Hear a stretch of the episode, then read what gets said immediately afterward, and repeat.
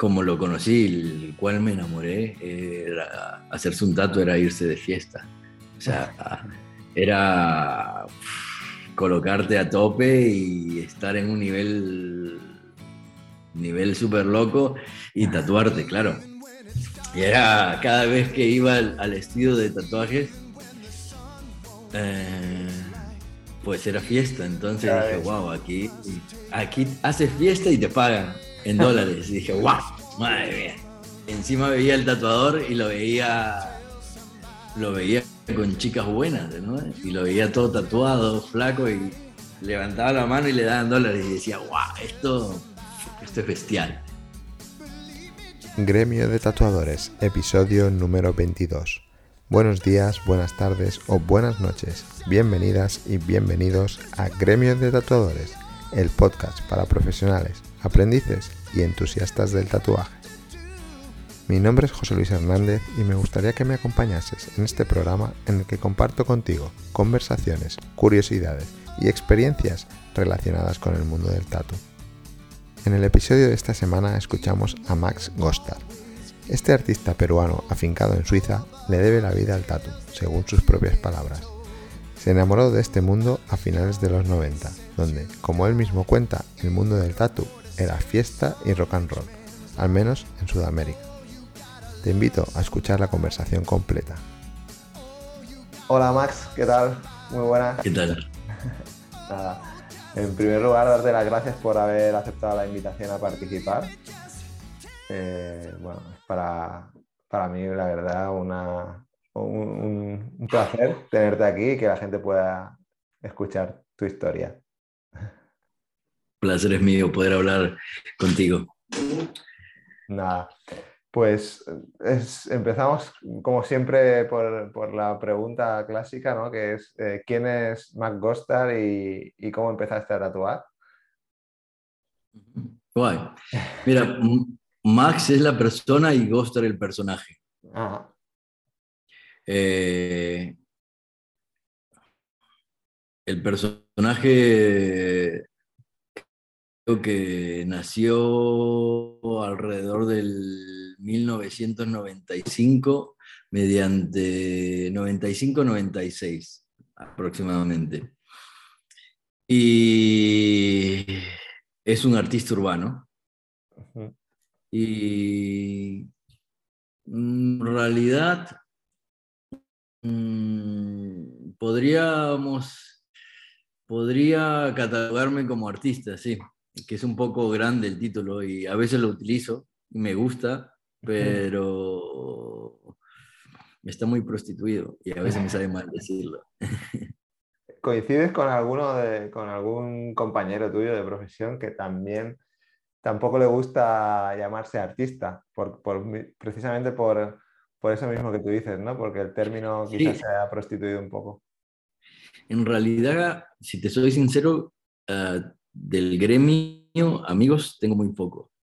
Solo dos, tirando alto. Conozco a muchos, en eventos conoces más y tomando cervezas conoces unos cuantos más, pero hace un par de años uh, intenté poner muchos filtros a, las personas en las cuales iba a compartir mi tiempo y también no solo compartirlo, sino gastar mi tiempo. Y quería que sea quería que sea un poco más recíproco, alimentarme, sea, retroalimentarme, dar y, y este medio es un poco raro, un poco raro. Es, bueno, ya lo sabes, es un poco raro.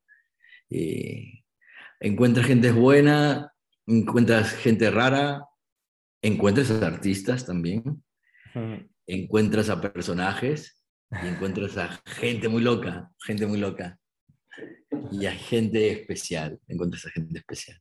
Mm. Tú empezaste a tatuar, me has dicho, por, bueno, he leído en alguna entrevista que te han hecho, por allá por el 1999, ¿puede ser? Sí. Y cuéntanos un poco cómo fue, porque cómo fue los inicios, ¿no? Porque eh, he leído que, que, te hiciste una máquina con un motor de un Wallman. Sí.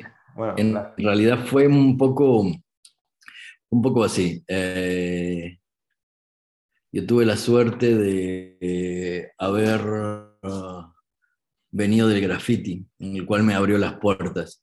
Y mm, acompañé, esto se lo debo a un amigo, acompañé a un amigo a hacerse un tatuaje.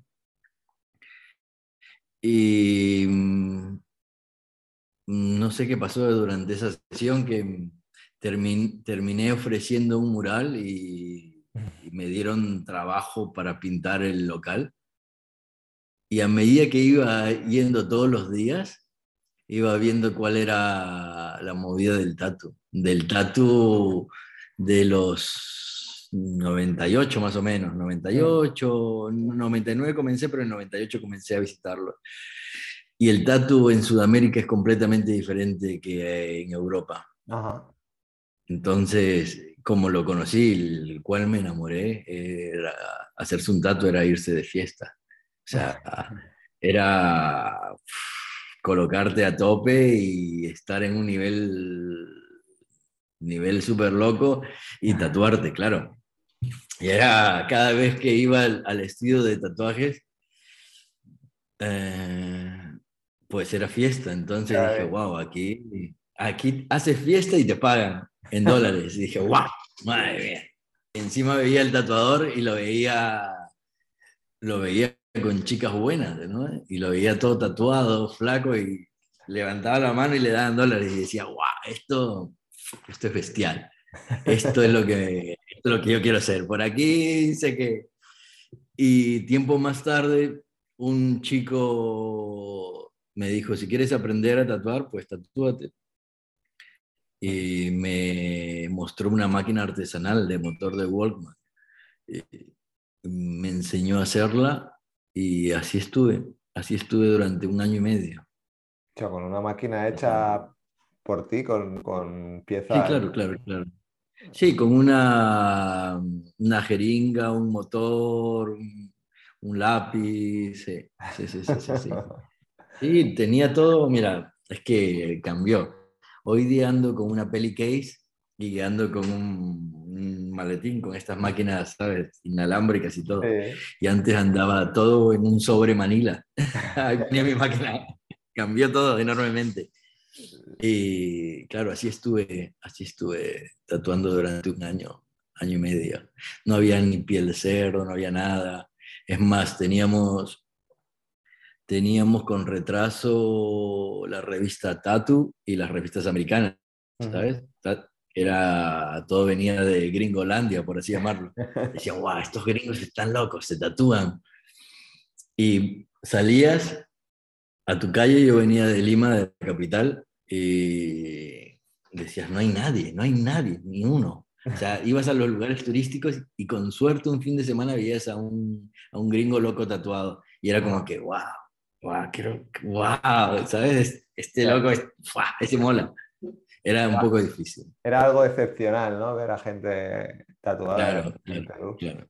Y eso, quizá también te llamaba, o sea, te atraía ese ser diferente, ¿no? Yo creo que yo he sido una persona un poco complicada y el tatuaje me dio dos cosas. Eh, el tatuaje me salvó la vida y, le debo mucho. Y me relajó bastante después de salvarme la vida. Me relajó, porque también casi me la quita un par de veces. Por, por eso de las fiestas que, hemos, que me has contado antes, imagino, que va por ahí, ¿no?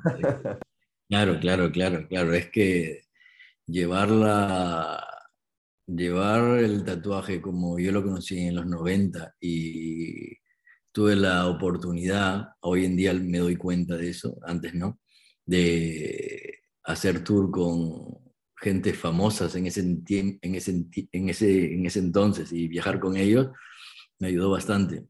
Yo vine en el 2003, ponle, 2003, 2002 a Alemania, ya estaba viajando por Sudamérica y por X motivo caí, caí en un estudio eh, donde me dijeron así, mira, hay un argentino loco que él te va a entender, Max. Goster, él te va a entender.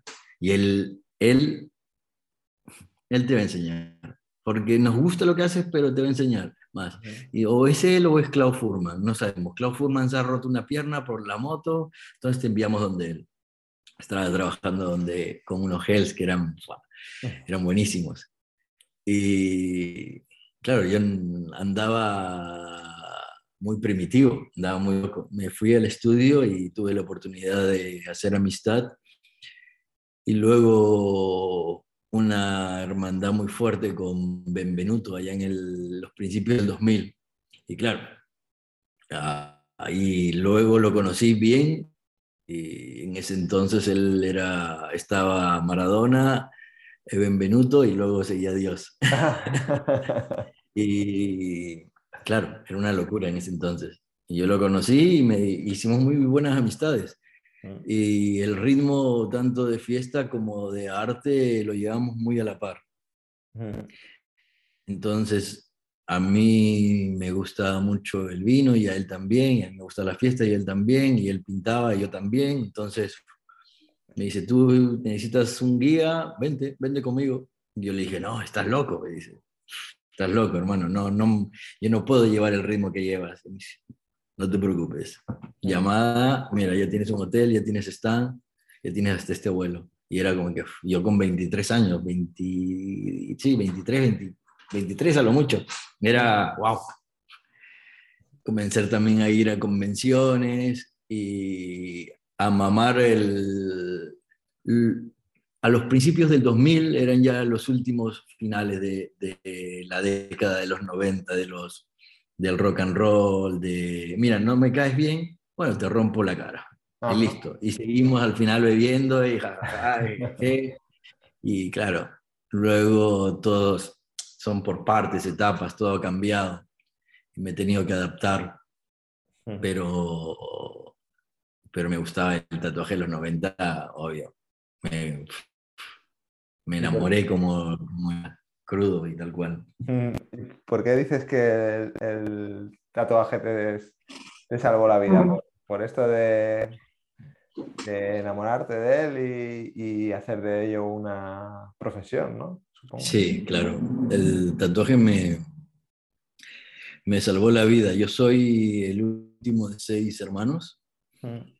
Mi hermana mayor es abogada, la otra es economista, uno es administrador, todos son profesionales. Y, wow. Yo, si te soy sincero, soy autodidacta. Mm. Repetí tres veces el colegio, me expulsaron dos veces. Del último colegio que tuve, tuve un pequeño problema y salió en la, en la televisión local y me fui a, pedir los documentos de que había terminado el colegio, ¿sabes? Y me dijo la directora, en dos años que me pase la rabia y hablaremos. Oh. Cosas que no se pueden y entonces era, era, era jodido. Entonces, en ese momento, lo único que sabía hacer era pintar en, en grandes escalas. Hmm. Y el rollo del grafite era cuanto más paredes hagas, sabes, tu nombre en todas partes, la gente te conocía y era, bueno, ahora personas. Eh, las paredes se quedan quietas y las personas es como una especie de galería móvil. Hmm. Y eso me gustó, ¿no? Eso me gustó. En ese entonces también era, era fiesta y todo, era, era, venía un conjunto.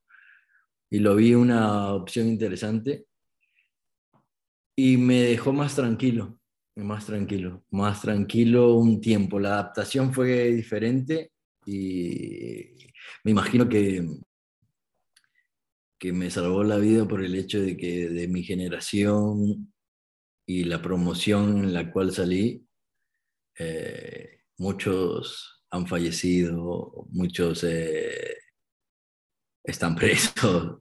Tengo un amigo que es un chef magnífico, Stop está en Miami, un amigo de la promoción que, que es eh, abogado. O sea que podemos decir que era una etapa o era una época en la que era difícil, bueno, para una persona de, de, Perú, ¿no? Como tú, que era difícil piensa lo siguiente, mira, has escuchado el terrorismo, ¿no? Sí. Yo salía, yo estaba, cuando era adolescente estábamos en esa, en esa, en esa época. Entonces, yo ahorita estoy viviendo en Suiza, donde tengo la galería, donde estamos haciendo live video. Eh, aquí se me cae una cartera con 800 mangos y me lo devuelven. Hmm. A eso allá no, allá te, te mataban por un reloj. Un reloj te mataban. Eh, de ver coches bomba, de toques de queda, esto que ustedes han visto por el, por el corona, sí, yo ya lo conocía, ya. no es nada, yo lo conocí a los 16 años, entonces si a las 7 de la tarde no estabas en casa, eh, la policía te cogía o te podían disparar. entonces, Sendero Luminoso, MRTA, eran grupos de, de, terroristas fuertes y aparte estaba la policía. Eh, eh, era un poco jodido es, esa época, ¿no? Y el presidente, era muy loco. Entonces, el sueño ¿no? De que salió ahí rápido fue como que, wow, esto, mm, vamos a probarlo, ¿qué tal? Al menos es, si esto es de gringos, mi familia está en Estados Unidos, yo soy el único en Europa. Yo pensaba, probablemente me tengo que ir allá con mi familia y puedo tener una salida, puedo seguir pintando, porque mecánico no soy, no, ¿sabes? Es lo único que he trabajado en toda mi vida, no hay, no hay más. Sea, yo, yo a veces me sorprendo cuando hay gente que, que tengo amigos que han sido doctores, doctores y ahora son tatuadores y muy buenos, eh, amigas maquilladoras y de, de, todo tipo de ramas y wow, me sorprende. Y me dicen, wow, es que sí, yo ya tengo título y le digo, wow, qué bueno. Yo no, yo no, yo no, yo no tengo título. Uh, me metí a una escuela de arte y me echaron. y, no, no tengo título. Lo que sí soy es muy disciplinado. Bueno, yo creo que para ser artista no hace falta, evidentemente, si tú tienes un título de Bellas Artes o alguna cosa. Sí, no, pero en la actualidad para todos se necesita título. Higiénico sanitario, abrir una tienda, todo. Me refiero que eh, a ese, nivel sí, ¿no? Pero a nivel creativo o a nivel artístico, eh, no creo que sea que tener un título te convierta en mejor artista, si quieres llamarle artista o... Exacto, pero piensa de que las personas de por sí, al hecho de ver un diploma, un premio, ya se sienten más tranquilas. Hay esa especie de titulitis, ¿no? De que si, sobre todo aquí en España, a la hora de buscar un, trabajo, ¿no? Digamos un trabajo... Igual me lo compro, ¿no? Igual me lo compro. Igual me lo compro. Sí, hoy, en día se puede comprar todo. Bueno, no quiero enredarme. Igual me compro uno de doctor y lo pongo ahí en las redes sociales a ver qué dice. Seguro todo me, me, atacan y les digo, si un doctor puede ser tatuador, ¿por qué un tatuador no puede ser doctor? ¿Cierto? No, imagínate. El orden de los factores no, no altera el producto. Volviendo un poco al tema, eh, ¿recuerdas a quién le hiciste tu primer tatu? ¿O cómo fue? Sí. ¿Cómo fue esa experiencia? Sí, a unos cuantos. Es una mala experiencia, ¿eh? Sí. sí. Claro. Me llamaron hace poco me dijeron, Ghostar, este, tengo aquí una persona que, que hay que tapar un Batman. Eh, te mando la foto y yo le digo, no, no hace falta, gracias. Eh, te pago el tatu, ¿eh? Y me dice, no, no, si estamos que nos matamos de risa, hasta que me cuenta la historia. Y le digo, bueno, bueno, ahí está. Yo comencé tatuando con máquina rotativa, artesanal. Y Claro, yo me iba a, un barrio al lado, más obrero, mm. porque mi viejo, mi viejo vivía en un barrio muy pijo y entonces ahí nadie se tatuaba, nadie. Lo, gracioso es que en, los barrios pijos nadie se hoy en día sí, nadie se tatuaba, estaba mal visto. Entonces yo quería ver algo de, de tatuajes, tenía que, tenía que irme a barrios marginales donde hay gente que salga de la cárcel, había un par de chicanos. mm. me iba a unos barrios con unos amigos y claro, me, me iba, me ponía de fiesta y cuando estábamos de fiesta los cogía de fiesta, claro, no, no había más. Entonces uno, en una de esas fiestas convenzo a una chica y le digo, oye, es que te caería bien un tribal. Y me dice, ah, pues sí, me gustaría. Me la llevo a casa a tatuar. Ah.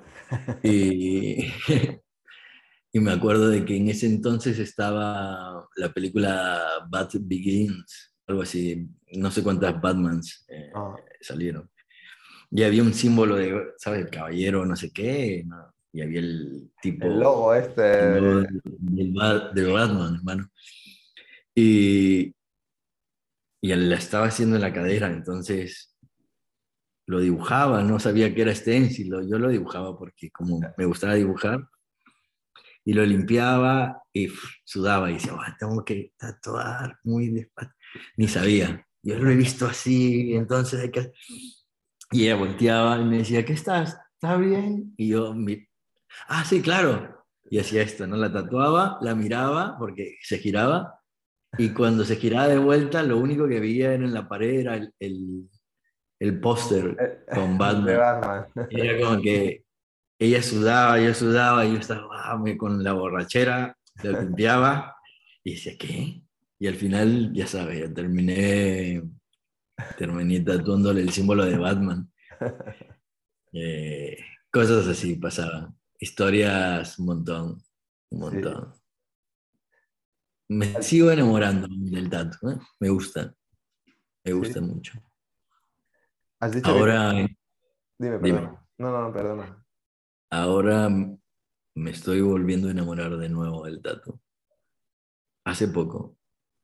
¿Eso quiere decir que has pasado por una etapa en la que habías pensado en dejarlo quizá? O... Sí, no, pero es que no sé hacer nada. bueno, pintar, podría vender mis, mis cuadros y lo estaba haciendo, pero ahorita, ¿sabes? Es un poco raro. Me sabe mal y no me sabe, no me sabe tan mal. Porque tenía una novia y me decía, eh, ¿puedes cambiar esto de la luz y la electricidad? Y yo, wow. Claro, es como que... Ah. Como se, se presupone como que, saber, ¿no? Se, claro, es como que, ¿dónde pongo el off y el on? No, no, no, hay que. Y dije, ¿qué no lo sabes? Y yo le dije, lo tengo que saber. Y amigos que me dicen, oye, ¿me puedes pasar esa herramienta, no sé qué? Y yo, wow. ¿Cuál de todas? Le digo, loco, ¿qué es eso? Le digo, ¿qué es eso? Y a veces por joderlos le digo, ¿me puedes pasar un pincel plano número 7? Y se quedan él. Ah, hijo de puta, ¿eh? Te pones loco y no lo sabes. No, no quiero un pincel, con una espátula me basta, pero una cuadrada de mango corto, dicen que. ¿Qué es eso? Sí. Le devuelve la, la broma. No sabría, no sabría. En realidad le debo bastante al tatu. Dónde estoy, lo que he conocido, las personas. Porque Has comentado que ahora estás en, Suiza y tienes tu propia, tu propia galería. Sí. ¿Cómo, cómo, es trabajar en, Suiza? Eh, ¿cómo, es el mundo del tatu allá? Mm, para un latino, chocante, por el, el, chocante y a la vez gracioso chocante por el que las personas son muy correctas, muy, ¿sabes? No, hay cosas que nunca van a entender y un español tranquilamente lo entiende. Y yo te digo, mira, si hemos dicho a las ocho y media, por ejemplo, yo te digo, eh, un ratito estoy, tú vas a entender. Ellos no, un ratito no entienden. No sabes lo que es, tienen que ser las horas. Claro, es como que he llegado cinco minutos tarde y están esperando 15 minutos antes. ¿Cuánto falta para el tatu? Yo le digo, no sé, dame un rato. Y se quedan, ¿qué es un rato? claro, eh, ¿cuánto? En 15. Yo, claro, es un poco, esos pequeños detalles es un poco, un poco fuerte. Mm. Eh, la gente come muy temprano. Estoy ahorita que cambio ese, esa conducta. me estoy adaptando. Te estás adaptando. Sí. Eh, estuve tatuando en un estudio en el cual hoy en día, no solo en ese estudio, en muchas partes del mundo, ya es un trabajo de oficina. El tatu es un trabajo de oficina. Lo quieran llamar de otra manera, pero se ve como un trabajo de oficina y en muchas partes se, se actúa como oficina. Entonces, eh, el resto de mis compañeros de hispana, si verán este podcast, se van a reír, pero saben que es cierto, que a las seis se cierra, a las seis se cierra. Sí, sí, es, es, otra, en esas zonas de Europa es otro, otro horario, otra mentalidad, por eso me, porque me sorprende que en Suiza, donde se presupone que la gente es muy correcta, que hay eh, que la renta per cápita es muy alta, con lo cual quiere decir que es gente de un nivel cultural ¿no? Eh, eh, elevado, se, podría decir, o que, y que la mayor parte de la población, por lo que tengo entendido, trabaja en temas de, bancos y demás. Mm, sí, hay muchos bancos. Me, sorprende que, haya tan, tanto movimiento del tatu ahí. En, en, realidad, ¿no? Hablar de Suiza, tanto de los chocolates y, los relojes y los bancos, eh, se tiene que hablar de Philip, y no solo de Philip, de muchos Mario, unos cuantos más, ¿no? Mm. De Mike, Rob Koss, que me encanta su trabajo, y unos, bueno, un grupo de, de gente. Pero no los ves tatuados en realidad, no los ves tatuados. Tengo muchos clientes que han venido por espalda completa donde, donde no los ves tatuados. O sea, no, quiero mi primer tatu, ok, espalda completa. Aquí he hecho más trabajos más grandes en dos años que en 12 años viviendo en España. Sí, sí, es como, no se hacen piezas pequeñas, sino que ya van a, a piezas grandes y a, tatuajes eh, de, de, peso, ¿no? Digamos. De... Sí, sí, sí, sí. Me ha ayudado a...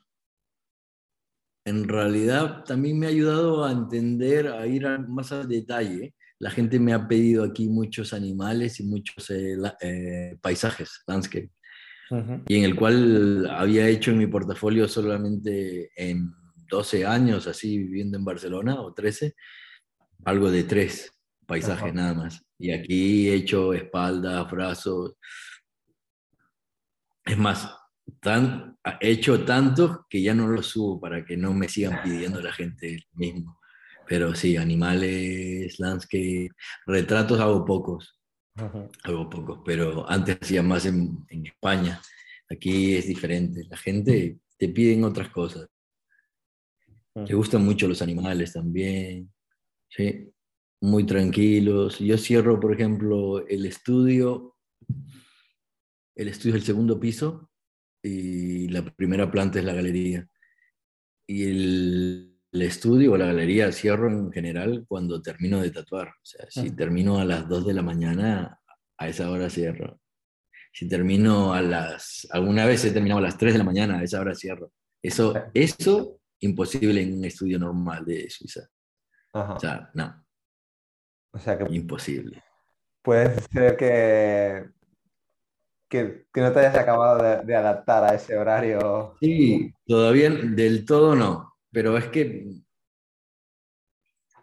no, no, me, no me adapto por el hecho de que yo pasando las 3, 4 horas es cuando me siento cómodo en el tatuaje es como una pintura. Al principio es solamente manchas, que es también como estoy tatuando hoy en día, y después comienzas a darle la forma. A las 3, 4 horas ya comienza ya a verse algo interesante.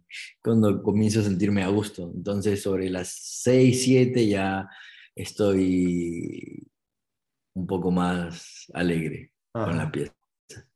Eh, ¿Cómo, ¿Cómo definirías o cómo has llegado al estilo que ha sido algo buscado, al estilo que haces hoy o ha sido que te ha ido mm, llevando? Yo estoy, estoy ahorita he pasado por, por varios estilos. Eh, hice cómic, mm. o sea, comencé con un estilo un poco más gráfico, cómic, new school, que me gustó. Luego pasé por chicano, luego un poco hice de japonés y luego me metí al realismo. Y luego del realismo al hiperrealismo solamente es el tiempo y los detalles. Lo modifiqué viendo los errores que había hecho, o sea, con contraste, línea. Y luego lo que he estado haciendo ahora último es, he dejado de mirar en los estilos y he dejado de mirar en los tatuajes, he dejado de mirar revistas y he intentado aprender de los verdaderos maestros. Entonces he comenzado a comer libros, museos y he encontrado muchas respuestas y he intentado pasar eso al tato. No he inventado nada, todo está inventado. Todo está inventado. Bueno, hay estilos que están inventados, ¿no? Que sí se han inventado, como el neotradicional y tal. Yo no he inventado nada.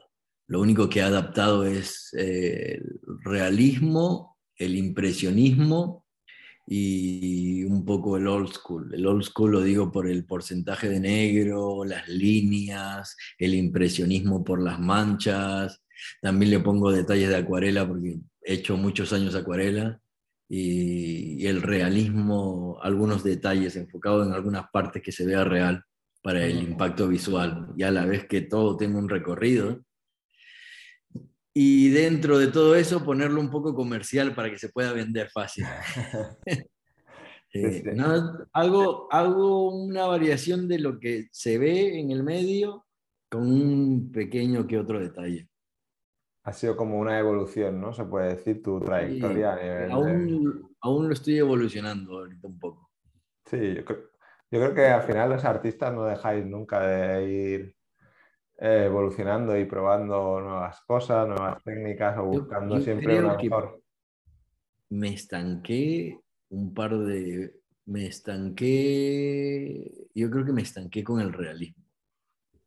En la actualidad, me estanqué con el realismo. Me gustó. Eh, me ayudó a generar bastantes seguidores como clientes, pero en lo técnico me estanqué porque no hay creatividad alguna. Entonces, en el New School, por ejemplo, tienes una creatividad fenomenal. Y en otros estilos, obviamente, pero en el realismo, si sabes dibujar, solamente tienes que copiarlo. Entonces, de ahí dejé de hacer un poco de realismo y comencé a hacer más interpretación. Y ahí comencé a enamorarme de nuevo del tatu. Estás escuchando a Max Costar en Gremio de Tatuadores, un podcast original de marketingparatatuadores.com, la primera agencia de marketing digital orientada y especializada en ayudar al mundo del tatu. Y ahora te dejo que sigas escuchando lo que Max tiene que contarte. Nada, bueno, hablábamos de tu evolución como en tu estilo, en tus diferentes estilos, ¿no? que eh, em, te habías estancado en el tema del, hiperrealismo. Em, un poco, ¿cómo te ves de aquí, de aquí a unos años dentro del... Wow. Si te soy sincero, yo máximo, máximo, es algo que, que eh, a veces me pregunto y digo, máximo tatuo 15 años. 20 años. Entonces, sí, máximo, 15 años, no más. Son bastantes, ¿no? Entonces, sí, es bastante. Eh, pero esto es porque le debo al tatu, le tengo, es un, como algo que le tengo que dar de, de vuelta de todo lo que me ha dado, como mínimo. Es una pregunta que siempre la hago en eventos y seminarios que hago, le digo a la gente cuando hay, hay un momento, me levanto y les digo, y ustedes, a las nuevas generaciones les digo, ¿ustedes qué, qué les van a dar al tatu? Buena pregunta. ¿no? Entre 25, 30 personas, o cuando hago grupos reducidos de 15, se quedan ahí pensando y, y algunos se levanta y le digo, sí, yo es que le quiero dar mi estilo. Y le digo, sí, suena bien, eso lo he escuchado un montón de veces. Yo sé que te va a dar el tatu, porque me lo viene dando a mí 23 años. Y hoy en día nadie lo ha podido responder adecuadamente. La respuesta que voy a dar es personal. Alguna vez la escucho ahí es que habrán visto este podcast y lo han copiado los cabrones.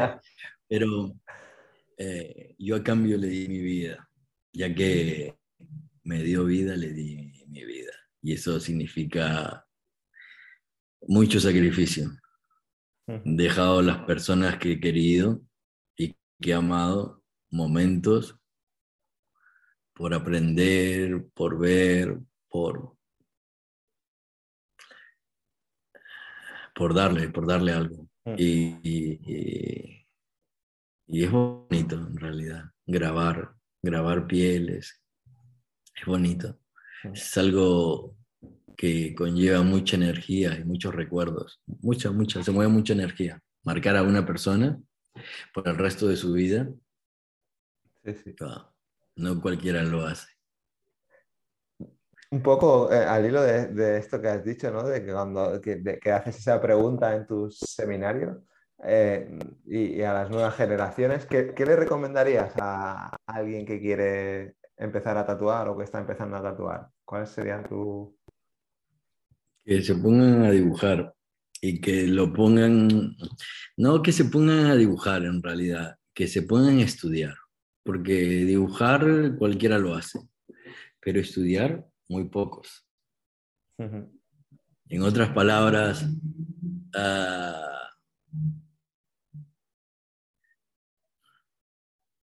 follar todos los días no te hace un actor porno. y patear una pelota no te hace un Leo Messi. Mm. Hay que trabajar hoy en día hay que trabajar enormemente. Hablo esto con muchas personas y no lo entienden lo que está pasando hoy en día, no entienden. Se viene una gran ola de inmigración fuerte que va a tapar a todos los artistas de arriba, de Ucrania, buena, buena y mala. Te explico el porqué. Sí, sí. Eh, se viene de Corea, que ya se está viendo, se viene de Ucrania, que nadie se está dando cuenta de lo que está pasando. Está bien, aquí viene un tatuador ucraniano. Mi pareja es siberiana o rusa. Veo las pinturas que ella hacía con 10 años, con 12 años, con 15. Es que nadie se está dando cuenta de lo precario que estamos en este medio si creemos que estamos haciendo bien por copiar un leoncito medio con sombras, que se vea limpio y que aguante siete años, y le metemos una foto con filtro y a tomar por culo y las redes sociales crecen, estamos muertos. ¿no? Hay gente con unos estilos fuertes, que tienen un nivel académico enorme y solo son del colegio. Y han cogido una máquina y en seis meses hacen lo que muchos artistas con lo que a mí ya me hubiese gustado hacer ya con, con cinco años, seis meses de tatuaje. Y eso es lo que se viene. O sea, las redes sociales, tanto como TikTok, Instagram, los algoritmos, hacer que la gente se mantenga más tiempo en las redes sociales. Estamos aprendiendo. Ellos ya lo tienen de generaciones. Los japoneses, los asiáticos ya lo, ¿saben? Las ya lo tienen. En la cultura, nadie se está dando cuenta de esto y es que tanto te lo hablo como España y lo vas a entender. No sé qué tantos años lleves en este mundo, pero yo sí soy un putoner en esto y me gusta, me gusta consumir y ver lo que está pasando y a la vez planteo cosas que pueden pasar. España tenía un nivel, un nivel mediano, pero creció, creció, creció bastante y llegaron muchos sudamericanos. muchos sudamericanos, y ayudó a que, que todo esto cambie, como los de afuera. Algunos españoles también viajaron. Eh, ahora, del 2007, 2010, con la crisis de España que Mm. hubo, muchos españoles se fueron, aprendieron técnicas. El nivel de blanco y negro subió en España. Ahora es un nivel muy bueno. El nivel de color también. Hay muy buenos exponentes, pero son pocos, no a comparación de otros, son, son pocos. Creció, ha crecido España a nivel del, ¿sabes? El neotradicional es- español es fuerte a nivel mundial, ¿sabes? Hay unos exponentes fuertes. Pero la gente que viene de arriba, hermano, wow. O sea que es- creo que va un poco en, en la línea lo que, lo que hablaba Débora en el programa anterior, ¿no? Que decía que hay eh, muchos tatuadores, así a grandes rasgos, ¿no? Muchos tatuadores, porque cualquiera que tenga una máquina o que coja una máquina y haga tatuajes se puede considerar tatuador, pero pocos artistas del tatuaje, ¿no? O... Y en realidad, ¿sabes lo que pasa? Mira, eh, me imagino que me dará la razón porque, y las personas que estén viendo esto lo analizarán y lo entenderán. En los 90 era rock and roll puro y duro.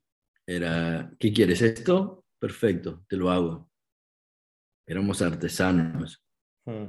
Yo hacía mis agujas. Si un día hacía mis agujas, eh, calibraba mis máquinas, era rock and roll. A mediados del 2005 comenzaron a llegar más gente del graffiti, de diseño gráfico, tenían otros conceptos, comenzaron a cambiar. Al 2000 2010 ya la gente usaba mucho Photoshop, entonces hacían ya más composiciones en 2D, hacían más composiciones. ¿no? Este es el brazo, una cara, otra cara, un humo, se sigue haciendo. Yo a veces también lo hago. Y en el 2015 el iPad y todas estas locuras y el- las máquinas rotativas abrió un camino para gente que, que no, que no le interesaba la esencia del tatu, lo utilizaban como una herramienta para poder hacer lo que ellos ya venían haciendo antes y era, venían con una escuela muy fuerte. Entonces, los estilos se ven más fuertes allá. Yo tengo amigos ucranianos, un par de rusos que no sabría cómo definir su estilo. No sabría, es que me muestran pinturas y, y es más, tenía un amigo, un dibujante italiano, que, el cual he hecho un seminario, Emanuel Dascanio, que me decía, a mí me gustaría tatuar, pero es que el tatuaje no me aporta nada. Ajá.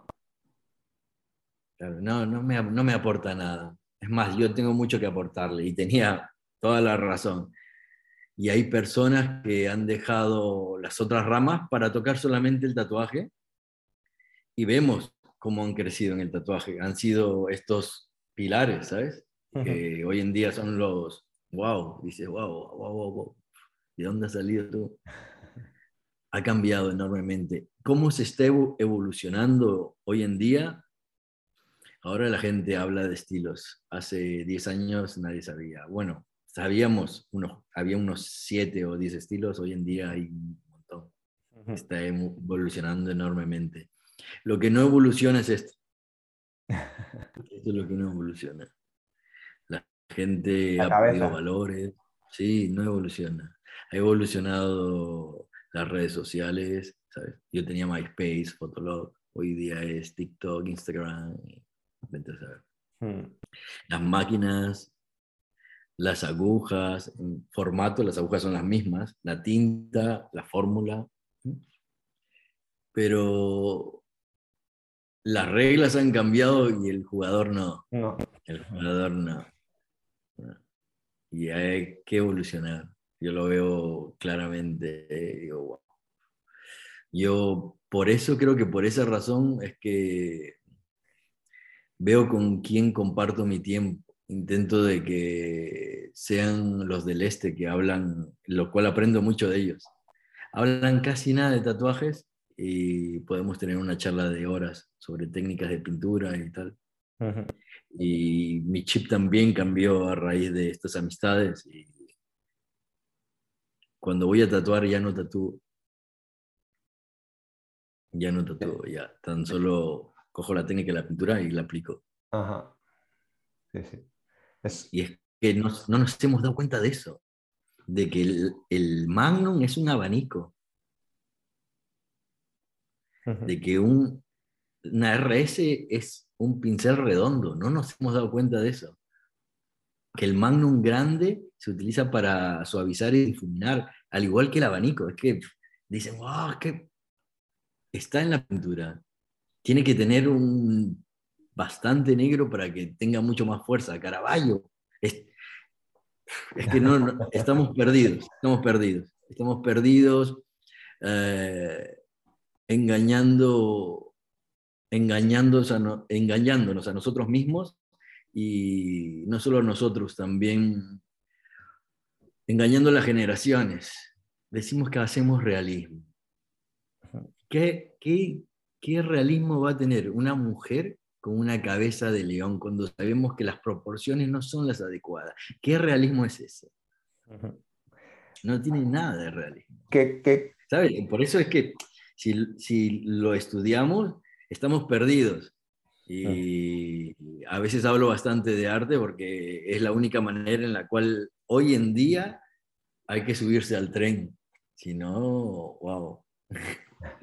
¿Crees que, es la manera ¿no? en la que el tatuaje eh, sobrevivirá o perdurará? ¿no? Que, que, la gente realmente... Ya lo estamos viendo hoy en día, ¿sabes? La Caixa Forum, hoy en día ya lo estamos viendo en museos. Mm. Entonces, ¿qué más esperamos? Sí, sí, sí. ¿Qué más esperamos? Hoy en día, si, si ves, es, es, que es así, es un poco, el, el tatuaje es así pasó, yo me acuerdo, de, de yo que quería ir a una discoteca, estoy tatuado, he tapado algunos tatuajes, quería ir a una discoteca, me quedaban mirando y si no iba con una chica muy guapa, era como que mm, está muy tatuado. Hoy en día es como que, ah, está, eh, pasa. Sí, pasa. es que eso ha pasado. Es la pose. Hoy en día es más pose que todo ha pasado de ser un estigma, ¿no? de, que la gente te tenga, tuviese un estigma y, y de rechazo a, ser eh, un, complemento, ¿no? O, algo así. Mm. Sí, hoy en día, ¿quién no tiene tatuaje? ¿Quién no lo tiene? Es, exacto, es, es, lo raro, es lo raro. Ver a alguien no, que no lleve es, lo raro. Y mm, ya para ir concluyendo, porque no quiero robarte mucho más tiempo. Em, en las redes sociales, ¿qué, qué opinas de las redes sociales? ¿Qué, qué parte de culpa o, tienen crees que tienen culpa del, cómo se encuentra el mundo del tatuaje hoy en día, del tema de mm. edición de fotos para que eh, se vea bien un tatuaje que a lo mejor no está tan bien hecho mm. o ¿Cuál es tu opinión? Yo creo que antes, de, antes de las redes sociales había el boca a boca y para ver el boca a boca había el comerciante. Hay personas, conozco a muy buenos artistas que no, saben moverse en redes sociales. Eh, y hay, conozco a un par de personajes que saben moverse en redes sociales, pero sus trabajos son temporales, o sea, se van con el tiempo, ¿no? Y las redes sociales, bueno, es un buen portafolio para llegar a todas partes, es muy buen portafolio. Mm, yo nunca le he dado tanta importancia, ahora, hoy en día le estoy dando bastante importancia para seguir moviéndome más. Que han hecho daño, sí, han hecho mucho daño, pero es como el Internet, ves lo que quieres ver, ¿no? Es, no es más que eso, es, ah, es una, Es una herramienta, ¿no? Yo creo, al final es una herramienta y tú decides cómo utilizarla. Mm, para el bien o para, o para el mal. Sí, de... es que es jodido un poquito el, tema, ¿eh? Es que imagínate que mañana no tengamos internet. Sí, sí, sí. ¿Cómo haría? Y que no tengamos seguidores. Sigue siendo el artista cool que no se ríen de tus chistes o sigue siendo el pintor bueno que, no te comentan tus pinturas. no sé. No sé. Lo que sí, la evolución cambia. Eh, no sé. No, no lo sé. Yo trato de adaptarme. En realidad no sé si sea bueno o sea malo. He estado los 90, en el 2005, en el 2010, esto que te estaba hablando, y veo los cambios. veo que cambia todo en general, pero no. La cabeza no.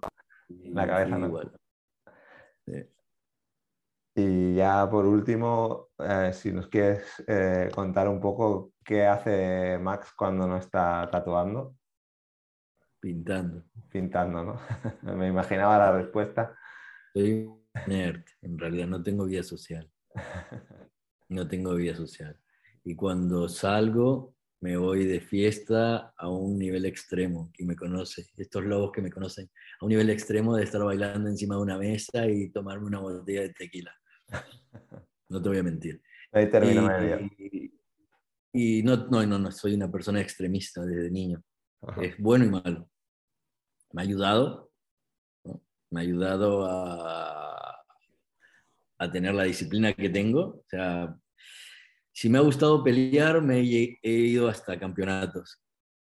Si me ha gustado dibujar, eh, yo qué sé, no sé, en cuatro o cinco meses puedo tranquilamente hacer lo suficientemente de cuadro para una nueva exposición. O sea, en dos días puedo terminar una pintura, en un día, en un día de 24 horas, casi sin dormir, puedo hacer cuatro pinturas a la misma vez. O sea, cuando una está secando, cojo la otra y luego me voy en el baño y no es sano, no lo recomiendo, pero le di mi vida a esto en general, ¿no? Al arte en general. Entonces, cuando no estoy tatuando, estoy, estoy haciendo publicidad hoy en día, tengo dos días que son sagrados, que son para mi hijo.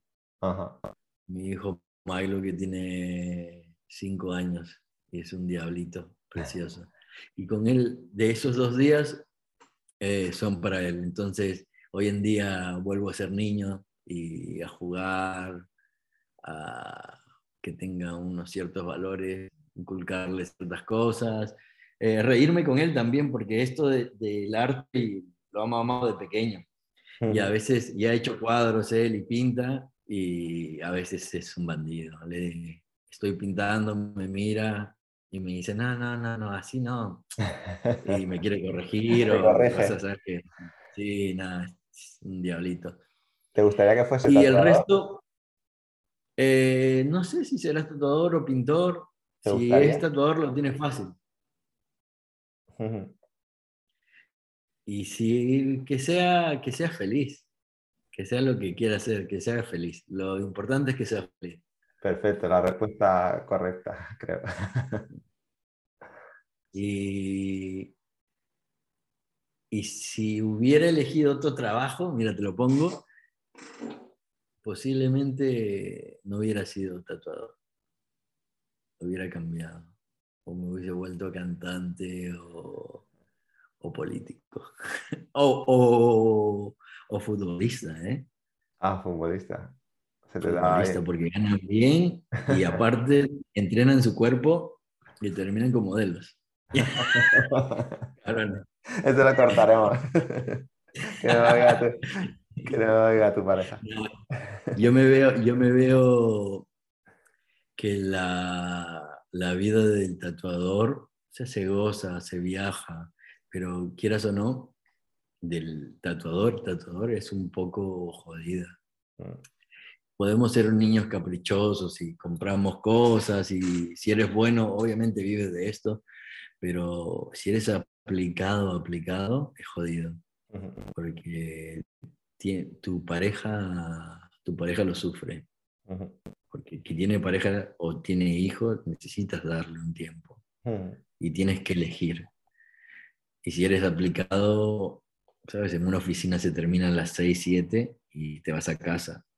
Aquí terminas a la hora que quieras, tienes que hacer redes sociales, tienes que hacer diseño. Y si te gusta la pintura y eres un nerd como yo, tienes que pintar. Ahorita termino esto, eh, me voy a comer algo pequeño y estoy pintando hasta las 3. Hmm. Y mañana me levanto a las 7, veo y contesto mensajes y nada, y me pongo a tatuar. Y así, claro, y así pasa la vida. Y dice, estoy, claro, me gusta esto, pero me mata. Sí, sí, es esa obsesión. Es un amor-odio. Un amor-odio, exacto, sí, sí. Le debo tanto al tatu, pero aquí no ha tenido gastritis, ¿sabes? Aquí no tiene problemas de, de, espalda, ¿sabes? aquí no usa anteojos. O sea, claro, es un toma que te doy. Sí, sí, sí. Estoy en convenciones, quiero ganarme un premio, sí. Hoy en día cambio diferente. Tengo que viajar, ya te haces, ya te acomodas, dices, no, ah, es que mm. se puede, me encanta y lo amo, no digo nada del tato, pero es una novia cabrona que hay que dedicarle mucho tiempo para que te siga manteniendo. Y si no se va con otro. Había una chica que decía que el, el tatuaje es como tener un niño con, con problemas, ¿no? Que, que, tienes que estar muy ah. ahí, muy siempre 24 Un correazo, un correazo, se le da un correazo. 24 horas, 7 días a la semana. Sí, me imagino, me imagino, eh, pero es, es darle. Y si no le dedicas tiempo y amor, ves que no avanzas. Y luego todo viene. Todo viene. Nos quejamos cuando no tenemos trabajo, que por qué no tenemos, y cuando tenemos trabajo nos quejamos que no tenemos tiempo. Y cuando tenemos trabajo y nos va bien, pasa el tiempo así y dices, mierda, listo, ok, me va bien. ¿Y cuando tengo tiempo para poder eh, gastar o, entre, yo qué sé? O pasa la vida tan rápido. Y lo único que queda son los tatuajes. Buena frase para, para, acabar. La última pregunta, que es eh, simplemente muy rápida, es ¿a quién te gustaría escuchar en este podcast o a quién crees que le puede interesar participar? O, Tengo que decir uno o dos o tres nombres. Los que quieras, siempre y cuando hablen castellano. Sí, sí, sí, sí, sí, estaba pensando eso, eso mismo que, mi, nivel de inglés está limitado para tener una conversación. ¿Sabes? Me gustaría escuchar a, a Xavi García de Valencia, que lleva muchos años y hace muy buen trabajo. Luego, mm, hay unos chicos del, del País Vasco que están haciendo muchas cosas. Y hay un chico que es un amigo muy bueno que se llama Don Fat. A mí me gustaría escucharlo. Y a Mao también, pero ya lo hiciste, es muy bueno, siempre me gusta escuchar a Mao. Sí. Aprendo mucho de él. Sí, él fue uno de los culpables de que estés tú aquí hoy. Y me gustaría también escuchar a Gisa Yalero, que está en Madrid. Ah, sí, lo tengo en la lista. Ahí lo tengo en la lista, a ver si es posible. A todos ellos les, trasladaré la, invitación a participar, así que espero que, acepten como has aceptado tú y que, pronto puedan estar por aquí. Qué bueno, me alegro de lo que estás haciendo. Y nada, muchas gracias. Muchas gracias por, por participar, de verdad, ha sido un placer hablar contigo, un placer conocerte un poco más más a la persona que no al, tatuador, que eso ya queda evidente en, las redes sociales. Que por cierto, por cierto dejaré aquí el, link de, tus redes sociales y de tu, de tu galería también para la gente que quiera que pueda ir desde la descripción del episodio. Y lo dicho, muchas gracias por, estar aquí. Te mando un abrazo enorme y espero que tengas una, una buena vida. Muchas gracias, igualmente. Y hasta aquí el episodio de hoy. Si te gusta Gremio de Tatuadores y quieres apoyarnos en este proyecto y seguir escuchando a profesionales del mundo del tatu, lo mejor que puedes hacer es dejarnos una valoración positiva en tu aplicación de podcast preferida y compartir estos episodios en tus redes sociales. Y recuerda que en marketingparatatuadores.com encontrarás más episodios como este y otros contenidos relacionados con el sector. Gracias por escuchar y te espero, como siempre, en el próximo episodio. Si quieres ser patrocinador o patrocinadora de este podcast y que tu marca o tu estudio tengan mayor visibilidad, no dudes en ponerte en contacto con nosotros en www.marketingparatatuadores.com.